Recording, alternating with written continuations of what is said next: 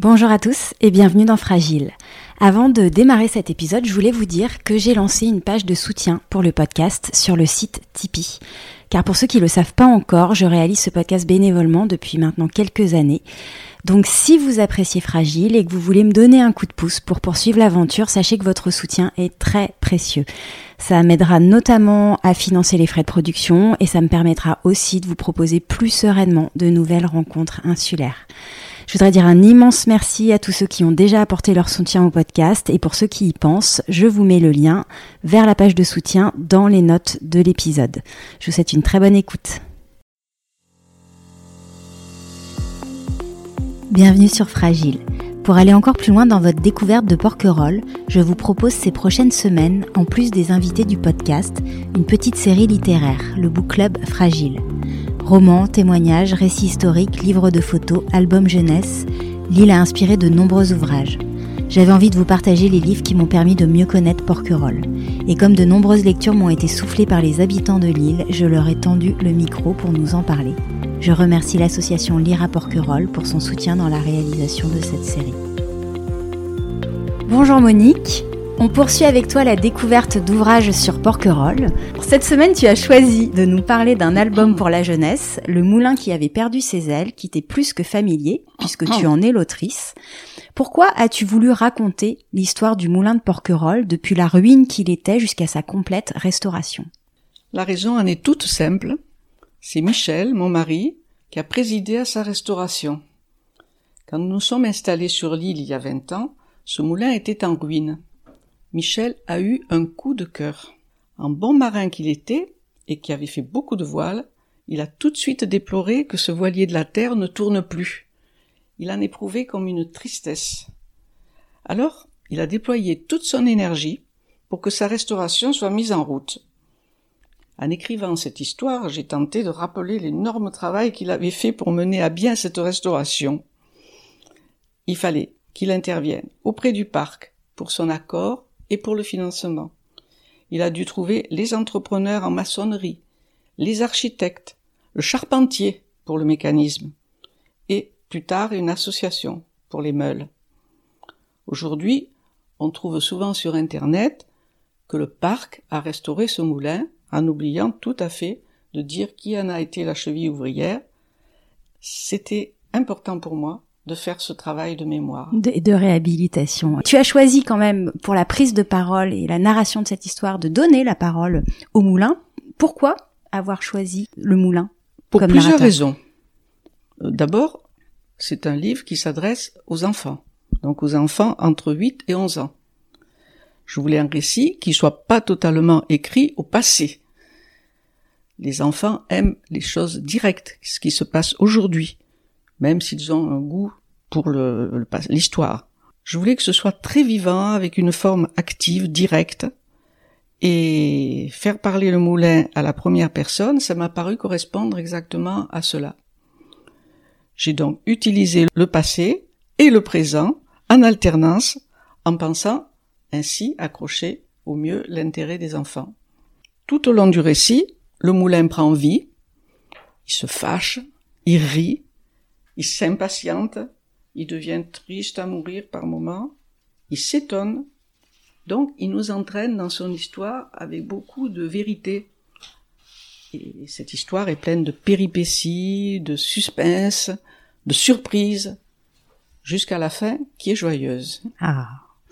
Alors justement, pour illustrer ton propos, est-ce que tu pourrais nous lire un passage?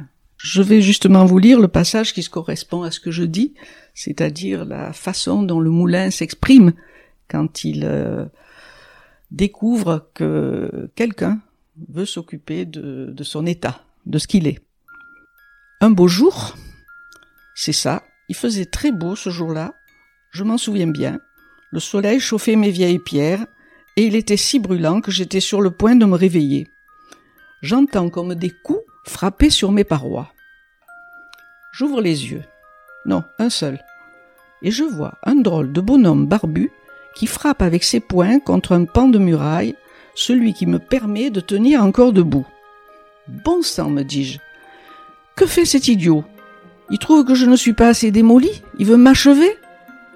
Réveillé pour de bon, je l'observe en catimini.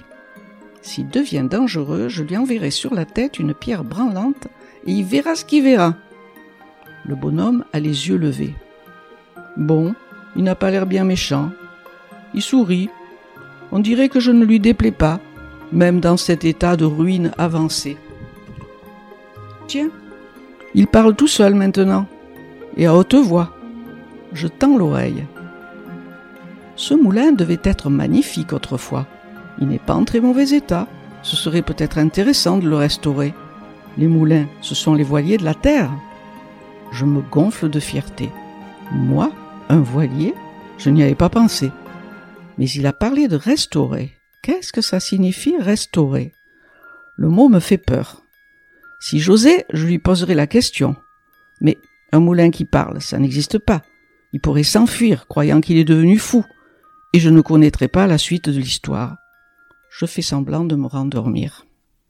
Ce voilier de la Terre, on va voir justement s'il retrouve ses ailes à l'issue de, cette jolie histoire. Il y a beaucoup de sensibilité, il y a beaucoup d'humour aussi et de drôlerie, je trouve, dans, dans cet ouvrage. Et voilà, ce passage l'illustre bien, mais il y en a bien d'autres euh, par la suite également. Quelles difficultés, Monique, tu as rencontrées en écrivant euh, cette histoire? Eh bien, il a été très difficile pour moi d'introduire des éléments techniques précis dans un récit qui voulait évoquer les sentiments du moulin comme s'il s'agissait de ceux d'un humain. Donc, mêler l'imaginaire au réel. Je tenais à ce que rien ne soit passé sous silence des divers travaux de restauration dans toute leur réalité. Et d'ailleurs, pour cette raison-là, l'histoire intéresse tout autant les adultes, surtout ceux qui sont curieux de savoir comment on restaure un moulin de Provence. Comment tu as dépassé justement cette difficulté à savoir concilier les aspects techniques et la sensibilité, l'humanité que tu voulais donner à ce moulin? C'est grâce aux illustrations de Sabine. Elle a reproduit avec talent toutes les données techniques que lui fournissait Michel. Elle lui, lui donnait des photos, des croquis. Elle les a enjolivés, sublimés. On peut pratiquement comprendre toute la restauration en ne regardant que ses dessins. Mmh.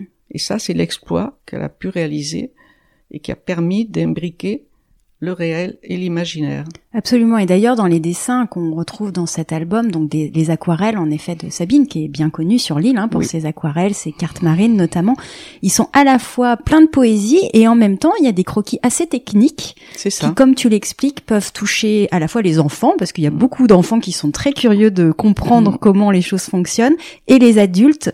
Et en cela, c'est un album qui, je trouve, s'adresse aussi bien aux enfants que aux enfants qu'aux adultes. D'ailleurs, les, les documentalistes sont très pour les classer, pour classer cette histoire, parce que c'est dans, la littérature pour enfants, c'est un peu un ovni. C'est entre le conte et le documentaire. Absolument. Mais ça réunit les deux. Mais c'est ce qui fait, je crois, sa belle mm. singularité euh, mm. dans le dans le domaine des livres mm. jeunesse. Où est-ce qu'on peut se procurer cet album, euh, Monique? Ils peuvent l'emprunter à la bibliothèque de Lille. Ils le trouvent aussi à la boutique de Sabine. Mm-hmm et en librairie, bien entendu. Euh, ces temps-ci, je l'ai vu en vente chez Leclerc, le supermarché Leclerc de hier, qui a vendu son euh, sa librairie du, du centre-ville et qui a reporté tous ses livres euh, dans les rayons de, du supermarché. Donc c'est donc c'est un ouvrage qu'on peut trouver partout et j'aimerais compléter en disant qu'il est également disponible en ligne pour les auditeurs qui ne seraient pas dans la région. Donc voilà, toutes les librairies en ligne euh, le proposent également.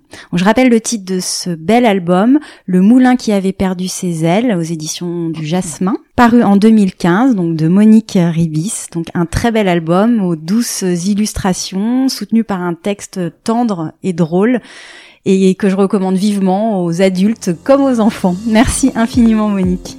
Merci Ingrid.